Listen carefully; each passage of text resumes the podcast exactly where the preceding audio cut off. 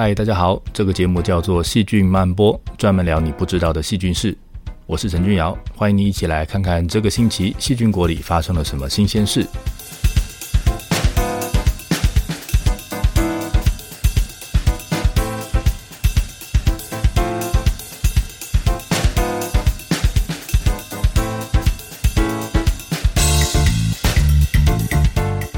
上个礼拜在一个会议里面提到，要在课程里面安排让学生去找找家里阴暗角落的小虫。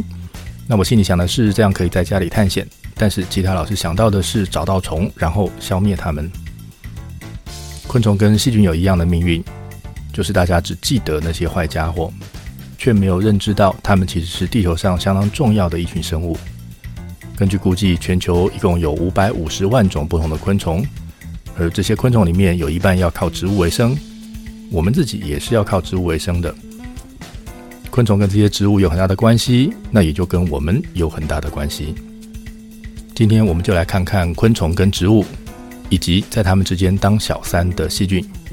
今天的第一段来看看昆虫房东跟细菌房客之间的关系，第二段来看昆虫怎么拿细菌当武器来利用跟控制植物，第三段来看看昆虫怎么样面对植物的下毒。希望你会喜欢今天的节目。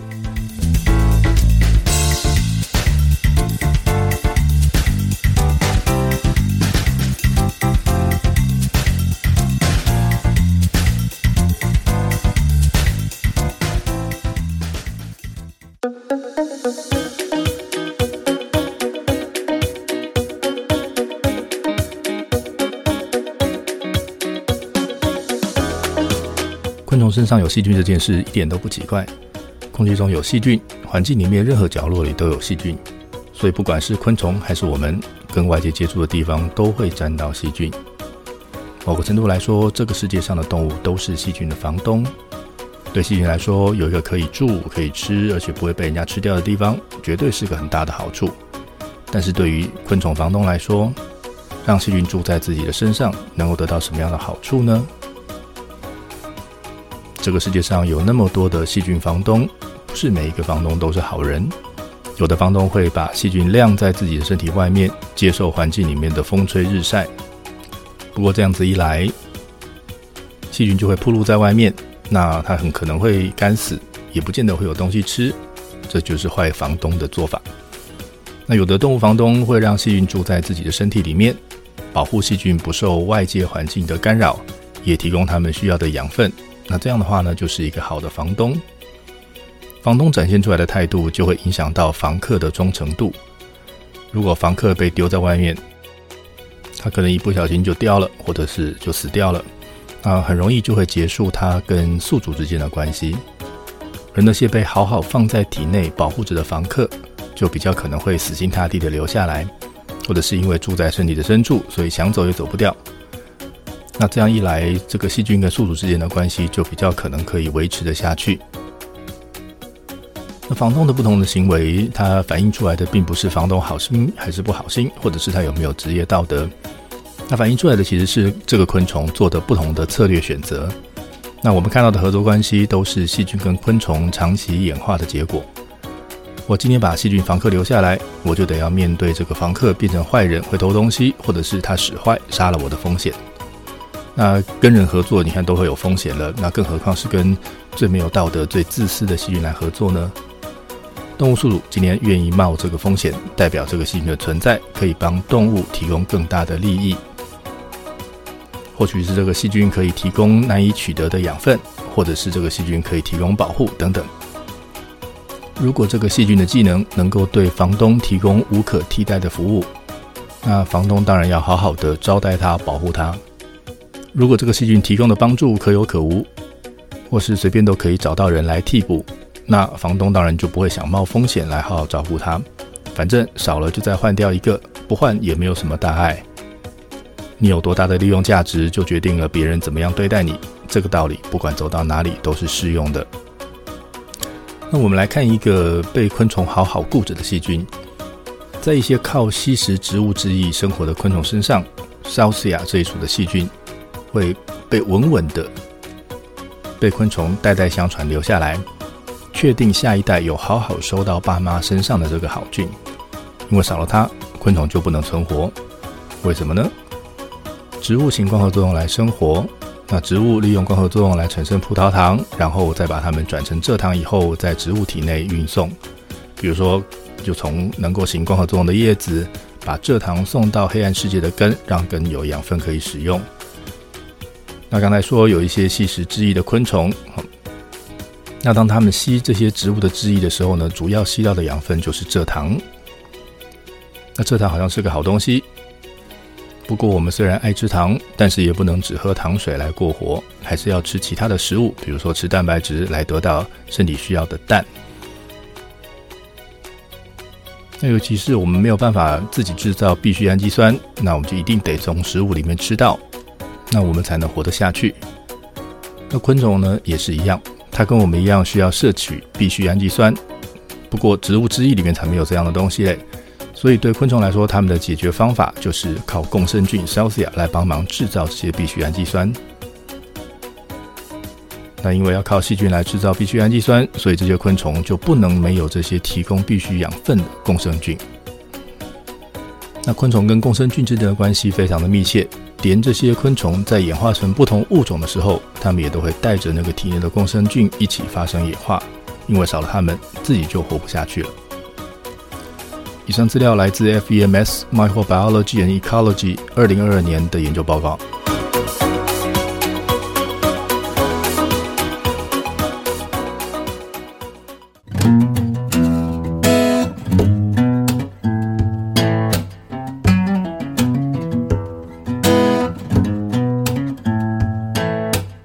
这一段我们来谈谈想吃人家的昆虫跟不甘愿被人吃的植物。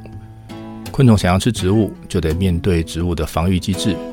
我们每天吃下肚子的植物食物，其实有一大部分都是我们没有本事消化的纤维素。那这些没有消化的食物，最后被送到大肠，变成你每天都得跑厕所清掉的这些大便。昆虫也有类似的困扰。虽然植物细胞里面有很多蛋白质可以当养分。但是其实含量更多的是纤维素这一类很难消化的多糖类。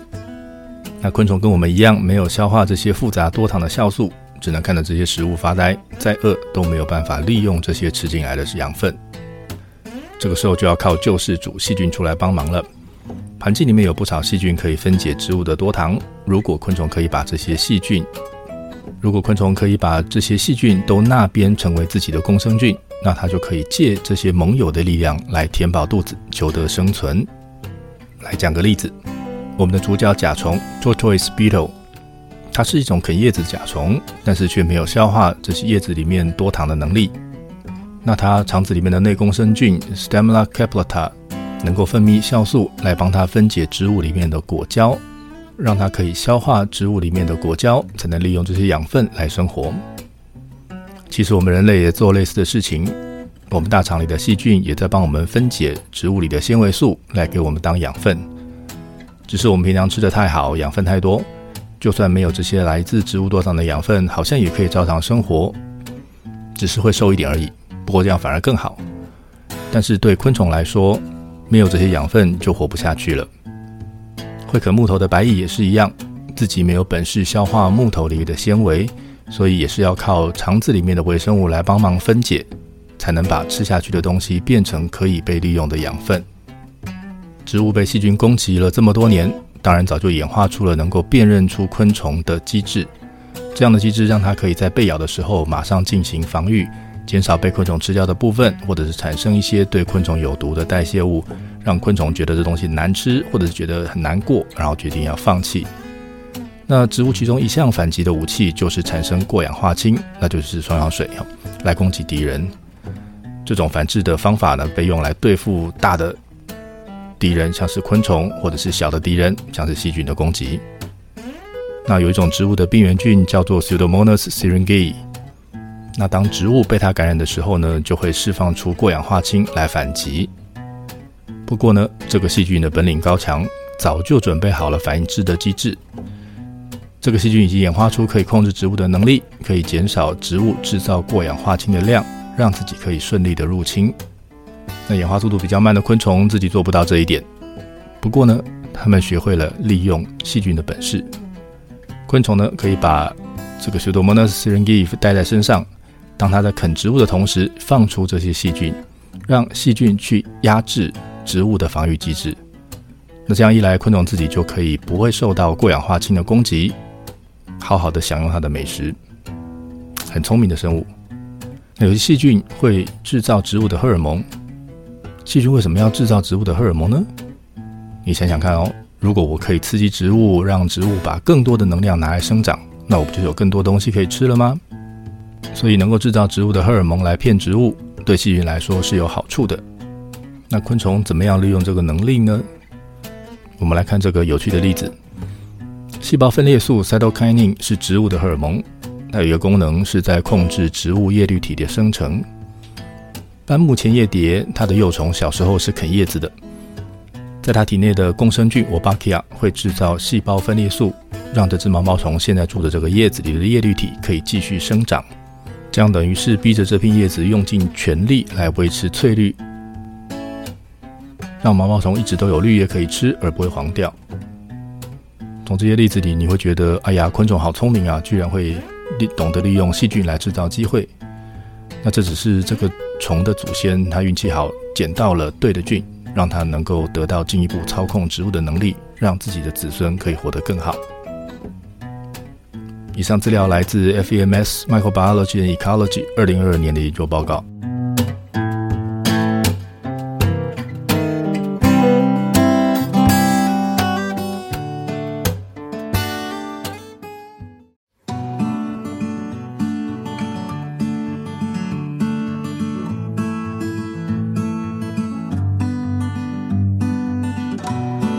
电影里面常常会有解读的剧情。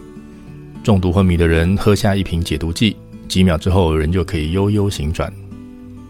不过在生物界里面，常见的解毒通常是要赶在毒药进入细胞发生作用之前，就要把它分解掉，不要让它有机会能够发生作用。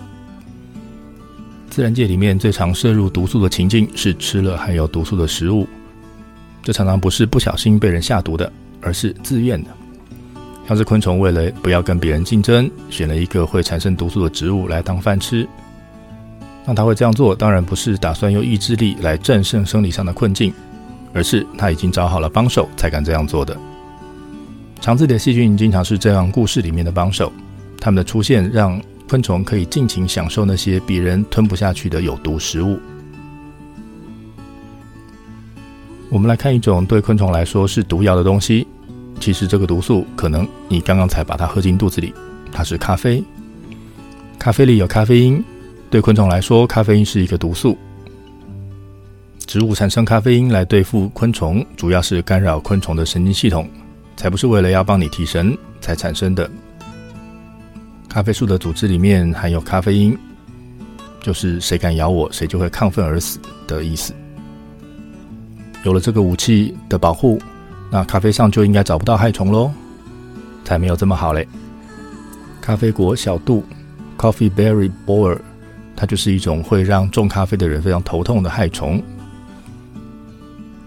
它在台湾也是一个大问题，因为每只雌虫可以产下数十个到上百个卵，孵出来的幼虫会躲在咖啡的果实里面，你用药也杀不到，是个麻烦的害虫。你能够喝咖啡，代表动物其实是有能力分解咖啡因的。那我们人类是靠细胞色素 cytochrome P450 来分解咖啡因。事实上，你的身体可能正在做这件事，正在分解刚刚那杯咖啡里的咖啡因。一般咖啡里咖啡因的浓度大概是零点一 milligram per m i l 那咖啡因的致死浓度大概就是这么高。意思是，如果你血液里面的咖啡因会跟这杯咖啡里的咖啡因一样浓的话，那人会死掉的。那可是呢，一般青色的咖啡果实里面的咖啡因浓度是两个 milligram per gram，是人类致死浓度的二十倍，所以这个浓度相当高。那不过呢，你会看到咖啡果小蠹在这个咖啡的果实里面钻过来又钻过去，还可以长大生小孩。他们是怎么办到的呢？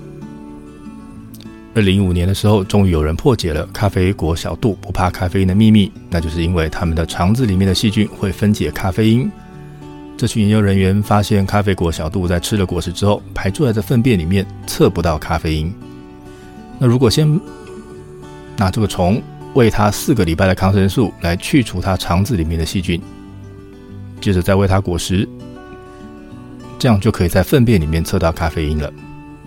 这显示肠子里的细菌有在帮忙咖啡果小蠹分解它吃下去的食物里面的咖啡因，而少了这些细菌帮忙的这些咖啡果小蠹，虽然没有立刻七孔流血死掉，但是成虫的产卵量降低了百分之九十五。那还没长大的，撑不了多久就就会夭折了。咖啡因的杀伤力果然很厉害，昆虫完全不是对手。研究人员从咖啡果小蠹里面一共培养出了十四种不同的细菌，这些细菌都被证实每一种都能够拿咖啡因来当做养分来生长。其中有一种细菌是 Pseudomonas fulva，那它带有在过去这一属细菌里面找到过的可以分解咖啡因的基因。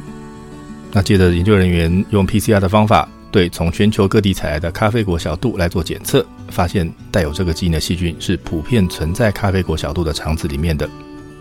所以，这些各地的小虫们都是靠细菌来帮忙它解决咖啡因的问题。咖啡因是天然的杀虫剂，所以很厉害的昆虫会用细菌来克服这个困扰。那当这些昆虫在面对人类研发出来的杀虫剂的时候，会不会也用细菌来破解呢？答案是会，而且已经有不少案例了。那杀虫剂在田间大量被使用，虫的数量这么多，使用现场等于是在做大规模的天择实验。能够抵抗杀虫剂的这些个体，很快就会得到利益。而且杀虫剂的使用不是一只一只喂到虫的身体里面，而是大片大片的喷洒，所以连带在土壤、在植物上的细菌也都要被迫分解这些杀虫剂。而能分解杀虫剂的细菌呢，如果再被昆虫吃到肚子里面，那一只超人害虫可能就出现了。未来我们再来找机会聊这个主题。以上资讯来自二零一五年 Nature Communications 的研究报告，以及呃来自 Frontier in Microbiology 二零二二年的研究报告。